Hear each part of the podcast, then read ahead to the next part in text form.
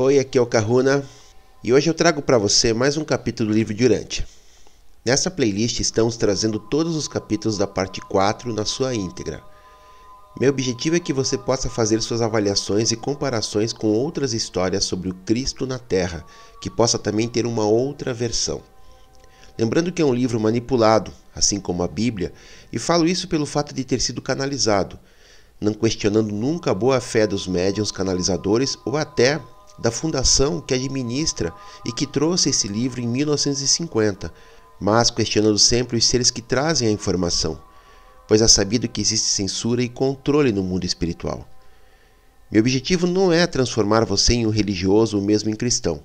Meu objetivo é justamente reconectar você com seu tecido de consciência, trazer lembranças e memórias que possam te auxiliar na libertação dos implantes do cristianismo, de de Jeová, entre outros implantes. Sou terapeuta, atendo presencialmente aqui em Curitiba e à distância no mundo inteiro, e desenvolvi um método que, através da apometria, cura estelar, magia, reintegração psicoespiritual, entre outras técnicas associadas à minha ancestralidade e conexões, que me permitem conectar com seu tecido de consciência e com isso removemos implantes, holografias e tudo aquilo que está controlando você possibilitando que você possa assumir o controle dessa e das outras experiências, pois para mim o tempo não existe e esse trabalho é realizado nesse universo que é você. Se quiser saber mais sobre o meu trabalho, me chame no WhatsApp que está disponível na descrição do vídeo. Contribua com o canal, todos os dados estão na descrição do vídeo. Toda ajuda sempre é bem-vinda e eu retribuo colocando você no meu roponopono de prosperidade e gratidão que faço sempre aos domingos. Sugestões, dicas de outros livros, perguntas que não façam parte do conteúdo do vídeo, passe um e-mail, sempre respondo e é mais uma forma de você estar entrando em contato comigo. Vamos ao vídeo de hoje. Documento 161 Novas discussões com Rodin. No domingo 25 de setembro de 29 depois de Cristo, os apóstolos e os evangelistas reuniram-se em Magadã.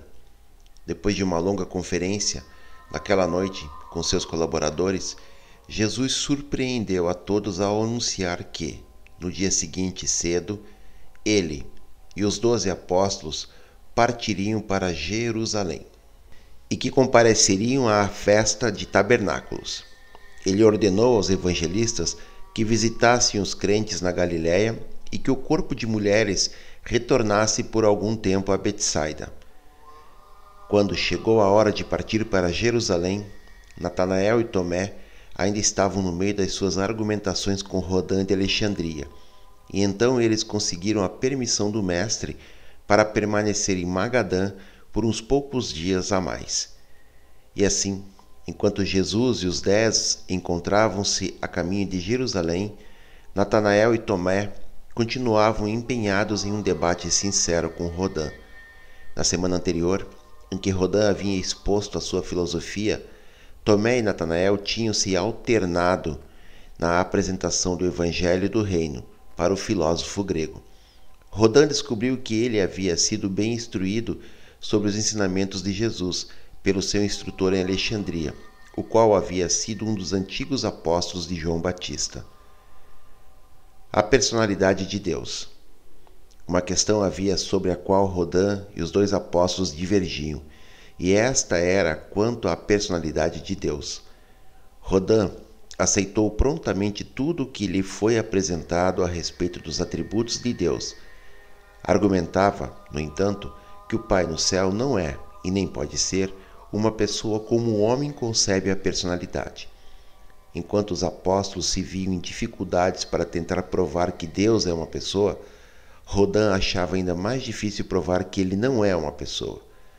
Rodin sustentava que o fato da personalidade consiste na coexistência de uma comunicação plena e mútua entre seres iguais, seres que são capazes de uma simpática compreensão. Disse Rodin. Para que seja uma pessoa, Deus deveria ter símbolos de comunicação espiritual que o capacitassem a tornar-se plenamente compreendido por aqueles que fazem contato com ele. Mas, posto que Deus, o Criador de todos os outros seres, é infinito e eterno, a consequência no que diz respeito à igualdade de seres é que Deus está só no universo. Não há iguais a Ele. Não há nenhum ser com quem Ele possa comunicar-se como um igual. Deus, de fato, pode ser a fonte de toda a personalidade, mas, como tal, ele transcende a personalidade do mesmo modo que o Criador está acima e além da criatura. Esse argumento deixou Tomé e Natanael muito irrequietos, e eles haviam pedido a Jesus que viesse socorrê-los, mas o mestre negou-se a entrar em tais discussões. Jesus havia dito a Tomé: A ideia que tu tens do Pai não importa muito, desde que tu sejas sabedor do ideal da natureza infinita e eterna dele. A argumentação de Tomé era de que Deus comunica-se com o homem e que, Portanto, o pai é uma pessoa antes mesmo, segundo a definição de Rodin. E a isso o grego rejeitou, apoiando-se no fato de que Deus não se revela a si próprio pessoalmente, de que ele ainda é um mistério. Então Natanael apelou para a sua experiência pessoal com Deus, coisa que Rodin admitiu, afirmando que recentemente tivera experiências semelhantes. Mas tais experiências, argumentou ele, provavam apenas a realidade de Deus, não a sua personalidade. Na segunda-feira, à noite, Tomé desistiu. Na terça-feira à noite, porém, Natanael levou Rodin a acreditar na personalidade do Pai e conseguiu essa mudança, na visão do grego, raciocinando segundo os passos seguintes. Primeiro, o Pai no paraíso desfruta da igualdade de comunicação, pelo menos com dois outros seres, que são plenamente iguais e semelhantes a Ele próprio, o Filho Eterno e o Espírito Infinito. Em vista da doutrina da Trindade, o grego foi obrigado a conceder na possibilidade da personalidade do Pai Universal. Abre parênteses. Foi uma consideração posterior sobre essas discussões que conduziu à ampliação do conceito da Trindade nas mentes dos doze apóstolos. Evidentemente, a crença geral era de que fosse o Filho eterno. Fecha parênteses. Segundo, posto que Jesus é igual ao Pai, e já que este filho havia realizado a manifestação da personalidade para os filhos terrenos, esse fenômeno constituía-se na prova do fato e na demonstração da possibilidade de que todas as três pessoas da deidade possuíam uma personalidade e estabelecia para sempre a capacidade que Deus tem de comunicar-se com o homem e a possibilidade da comunicação do homem com Deus. Terceiro, que Jesus encontra-se na situação da coligação mútua e de comunicação perfeita com o homem, e que Jesus era o Filho de Deus, que a relação do Filho e do Pai pressupõe igualmente de comunicação e mutualidade de compreensão simpática, pois Jesus e o Pai eram um. Que Jesus mantém, ao mesmo tempo, uma comunicação de compreensão, tanto com Deus quanto com o homem, e que, posto que ambos, Deus e o homem, compreendem o significado dos símbolos da comunicação de Jesus, tanto Deus quanto o homem possuem os atributos de personalidade no que concerne aos quesitos da capacidade de intercomunicação, que a personalidade de Jesus demonstra a personalidade de Deus, ao mesmo tempo em que prova conclusivamente a presença de Deus no homem, que duas coisas que são ligadas a uma terceira coisa estão relacionadas entre si. Quarto, que a personalidade representa o conceito mais elevado da realidade do homem e dos valores divinos, que Deus também representa o conceito mais elevado de realidade divina e de valores infinitos que pode o homem ter Portanto, Deus deve ser uma personalidade divina e infinita, uma personalidade real que transcende infinita e eternamente o conceito e a definição que o homem tem de personalidade, sendo isto posto sempre e universalmente uma personalidade. Quinto, que Deus deve ser uma personalidade, posto que Ele é o Criador de todas as personalidades e o destino de todas as personalidades. Rodin havia sido tremendamente influenciado por esse ensinamento de Jesus. Sede então perfeitos, como vosso Pai no céu é perfeito. Ao ouvir esses argumentos, Rodin replicou: Estou convencido, reconhecerei Deus como uma pessoa se me permitir desatribuir qualificações à minha confissão dessa crença, acrescentando ao significado da personalidade um conjunto de valores mais amplos, tais como supra-humano, transcendente, supremo, infinito, eterno, final e universal. Eu estou convencido agora de que, ao mesmo tempo em que Deus deve ser infinitamente mais do que uma personalidade, ele não pode ser nada menos. Dou-me por satisfeito ao terminar aqui o debate e aceito Jesus como a revelação pessoal do Pai, dando também por compensados todos os fatores não satisfeitos da lógica, da razão e da filosofia. A natureza divina de Jesus. Natanael e Tomé haviam aprovado plenamente os pontos de vista de Rodin quanto ao Evangelho do Reino. Entretanto, apenas um ponto restava ainda a ser considerado: o ensinamento que tratava da natureza divina de Jesus, uma doutrina anunciada publicamente só há pouco tempo. Natanael e Tomé, em conjunto, apresentaram as suas visões da natureza divina do Mestre, e a seguinte narrativa é uma apresentação condensada, reorganizada e restabelecida desses ensinamentos. Primeiro, Jesus admitiu a sua divindade e nós cremos nele. Muitas coisas notáveis ligadas à sua ministração têm acontecido e só podemos compreendê-las se acreditarmos que ele é filho de Deus, bem como filho do homem. Segundo, a sua associação vital conosco exemplifica o ideal da amizade humana. Apenas um ser divino seria capaz de ser um amigo humano assim. Ele é a pessoa mais verdadeiramente não egoísta que já conhecemos. É amigo, até mesmo de pecadores. Ele ousa amar os seus inimigos. É totalmente leal a nós. Embora não hesite em nos reprovar, fica bem claro para todos que ele nos ama verdadeiramente.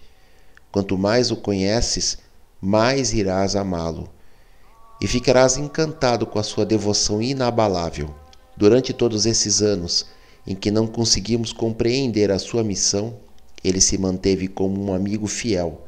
Conquanto não lance mão de elogios, ele nos trata a todos com uma bondade igual. É invariavelmente terno e compassivo. Tem compartilhado a sua vida e tudo mais conosco. Nós formamos uma comunidade feliz. Partilhamos de todas as coisas em comum não acreditamos que um mero ser humano pudesse viver uma vida tão irrepreensível sob circunstâncias tão difíceis. Terceiro, pensamos que Jesus é divino, pois nunca faz o mal. Ele não erra. A sua sabedoria é extraordinária. A sua piedade é magnífica. Ele vive dia a dia em harmonia perfeita com a vontade do Pai. Nunca se arrepende de ter cometido erros porque ele não transgride nenhuma das leis do Pai, e ora por nós e conosco, mas nunca nos pede que oremos para ele. Acreditamos que esteja permanentemente livre do pecado. Não acreditamos que alguém simplesmente humano tenha jamais professado viver uma vida assim. Ele clama viver uma vida perfeita e nós reconhecemos que ele o faz. A nossa piedade brota do arrependimento mas a sua piedade brota da retidão. Ele professa mesmo perdoar os pecados e realmente cura doenças. Nenhum ser meramente humano professaria sensatamente perdoar pecados. Isso é uma prerrogativa divina, e ele parece haver sido perfeito, assim na sua retidão, desde o momento do nosso primeiro contato com ele. Nós crescemos na graça e no conhecimento da verdade mas o nosso Mestre exibe a maturidade da retidão desde o princípio. Todos os homens, bons e maus, reconhecem esses elementos de bondade em Jesus. E com tudo isso, a sua piedade nunca é intrusa nem ostentosa. Ele é meigo e destemido. parece aprovar a nossa crença na sua divindade. Ou ele é o que professa ser, ou então ele é o maior hipócrita e a maior fraude que o mundo já conheceu. Estamos persuadidos de que ele é exatamente o que diz ser. Quarto, a singularidade do seu caráter e a perfeição no seu controle emocional nos convenceu de que ele é uma combinação de humanidade e de divindade. Ele é infalivelmente sensível aos espetáculos das necessidades da miséria humana. O sofrimento nunca deixa de comovê-lo. A sua compaixão é tocada de modo igual pelo sofrimento físico, pela angústia mental e pela aflição espiritual. Ele reconhece rápida e generosamente a presença da fé ou de qualquer outra graça nos seus irmãos mortais. Ele é justo, equânime e ao mesmo tempo tão misericordioso quanto pleno de consideração. Entristece-se com a obstinação espiritual dos homens e rejubila-se quando eles consentem em ver a luz da verdade. Quinto, ele parece saber e conhecer os pensamentos das mentes dos homens e compreender os desejos dos seus corações. E é sempre compassivo para com os nossos espíritos angustiados. Ele parece possuir todas as nossas emoções humanas, mas elas estão magnificamente glorificadas nele. Ama fortemente a bondade e, do mesmo modo, odeia o pecado. Ele possui uma consciência supra-humana da presença da Deidade ora como um homem, mas age como um Deus. Ele parece saber as coisas de antemão e ousa, já agora, falar sobre a sua morte e como uma referência mística à sua futura glorificação. Conquanto seja amável, ele é também bravo e corajoso. Ele nunca vacila em cumprir o seu dever. Sexto, Estamos constantemente impressionados pelo fenômeno do seu conhecimento supra-humano. Dificilmente passa um dia sem que algum incidente revele que o mestre sabe o que acontece bem longe da sua presença imediata. E também parece conhecer os pensamentos do seu semelhante. Não há dúvida de que ele está em comunhão com personalidades celestes. E, inquestionavelmente, ele vive um plano espiritual muito acima de todos nós. Tudo parece estar aberto ao seu entendimento único. Ele nos faz perguntas para que nos exteriorizemos, não para obter informações. Sétimo, pouco tempo faz que o Mestre não mais hesita em afirmar a sua supra-humanidade. Desde o dia da nossa ordenação como apóstolos até tempos recentes, ele nunca negou que tenha vindo do Pai do Alto. Ele fala com a autoridade de um instrutor divino. O mestre não hesita em refutar os ensinamentos religiosos de hoje, nem em declarar o novo evangelho com uma firme autoridade. E é afirmativo, positivo e pleno de autoridade. Até mesmo João Batista, quando ouviu Jesus falar, declarou que ele era o Filho de Deus. Ele parece ser autossuficiente dentro de si próprio, não busca o apoio da multidão ele é indiferente às opiniões dos homens. Ele é bravo e ainda assim tão sem orgulho. Oitavo, ele fala constantemente de Deus como um ser coligado a ele, sempre presente em tudo o que ele faz, e prossegue fazendo o bem, pois Deus parece estar nele. Faz as afirmações mais espantosas sobre si próprio e sobre a sua missão na terra. Declarações estas que seriam absurdas caso ele não fosse divino. Certa vez declarou: Antes que Abraão fosse, eu sou. Definitivamente alega a sua divindade e professa estar em sociedade com Deus. Ele quase exaure as possibilidades de expressão para reiterar a sua associação estreita com o Pai Celeste. Ousa mesmo afirmar que ele e o Pai são um, e diz que quem tiver visto a ele terá visto o Pai e diz e faz tantas coisas extraordinárias com a naturalidade de uma criança. Ele refere-se à sua ligação com o Pai do mesmo modo que se refere à sua ligação conosco. parece estar tão seguro de Deus porque fala dessas relações de um modo muito natural. Nono, na sua vida de orações, Jesus parece comunicar-se diretamente com seu Pai. Nós ouvimos poucas das suas orações, mas essas poucas orações indicam que fala com Deus, como se estivesse frente a frente com Ele. Ele parece conhecer o futuro, tanto quanto o passado. Simplesmente não poderia ser tudo isso e fazer todas essas coisas extraordinárias, a menos que fosse mais do que humano. Sabemos que ele é humano, estamos certos disso, mas estamos quase que tão certos de que ele também é divino.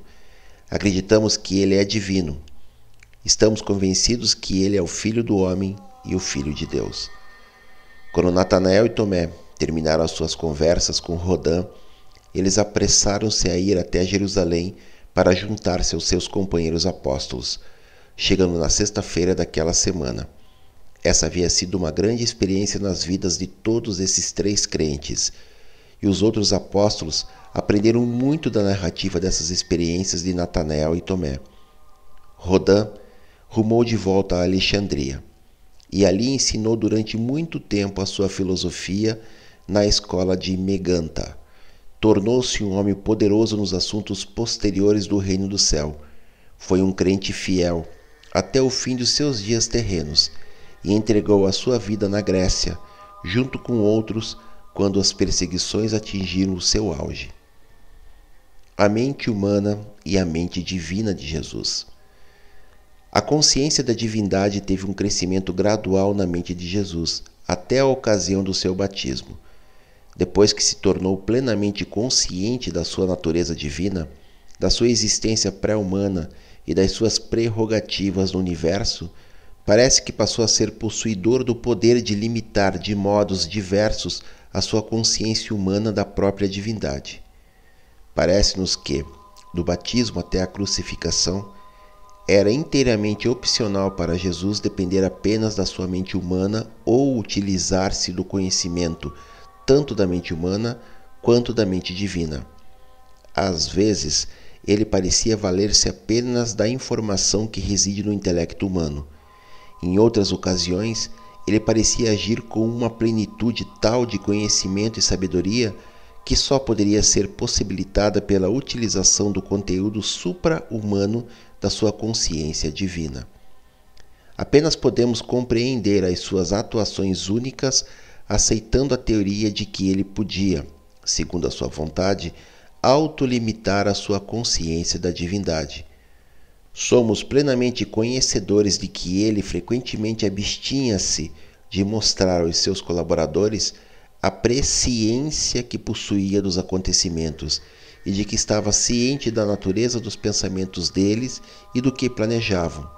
Compreendemos que não queria que os seus seguidores soubessem com muita certeza de que ele era capaz de discernir os seus pensamentos e de penetrar em seus planos. Ele não desejava transcender em muito o conceito do humano, do modo como era mantido nas mentes dos seus apóstolos e discípulos. Consideramos-nos de todo incapazes de distinguir entre a sua prática de autolimitação da consciência divina e a sua técnica de manter em segredo para os seus companheiros humanos a sua presciência e o seu discernimento dos pensamentos deles. Estamos convencidos de que ele usava de ambas as técnicas, mas não somos sempre capazes de, em uma determinada instância, especificar qual método lhe pode haver empregado. Frequentemente, observamos atuando apenas com o contexto humano da consciência, e então o veríamos em conferência com os diretores das hostes celestes do universo e discernimos o funcionamento indubitável da mente divina. E em inúmeras ocasiões, então, quase testemunhamos o trabalho dessa personalidade combinada de homem e de Deus, do modo como era ativada pela união aparentemente perfeita da mente humana e da mente divina. Esse é o limite do nosso conhecimento de tais fenômenos. Nós realmente não sabemos de fato qual é a verdade plena sobre esse mistério. É isso, pessoal. Mais um capítulo. Mais algumas coisinhas sobre a personalidade divina, sobre a mente divina, a mente do homem, a personalidade do homem. Mais um pouquinho de filosofia com Rodin. Façam seus comentários, suas reflexões, indiquem amigos, se inscrevam no canal. Mahalo no Iloa.